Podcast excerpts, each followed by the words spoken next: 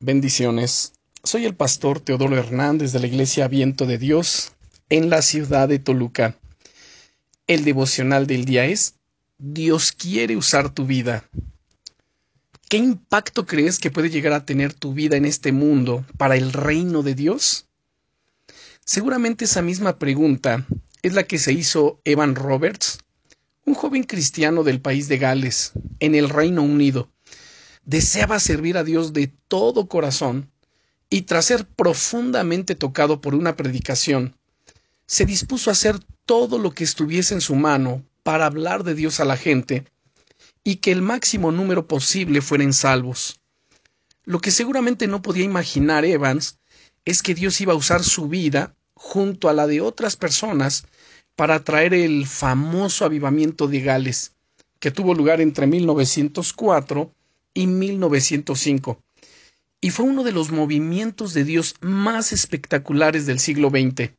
De igual manera, vemos en la Biblia que Nehemías, un sencillo copero del rey, fue guiado por Dios para reconstruir la ciudad de Jerusalén que había sido destruida, tal y como Dios ya lo había profetizado. Mira qué interesante es esto, y qué maravilloso. Dios quiere usar tu vida para hacer cosas grandiosas.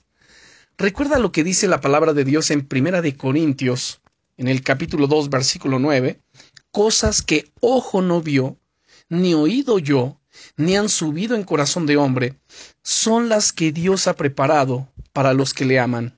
Sí, esas son las cosas que Él ha preparado para ti.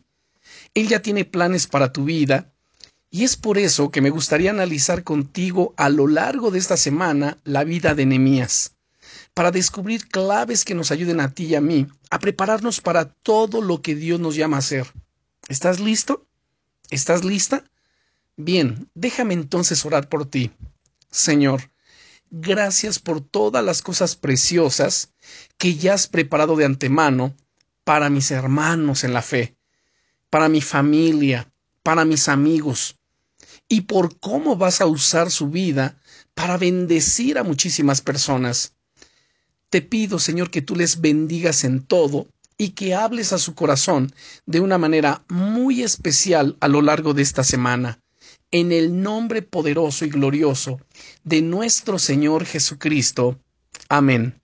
Bendiciones.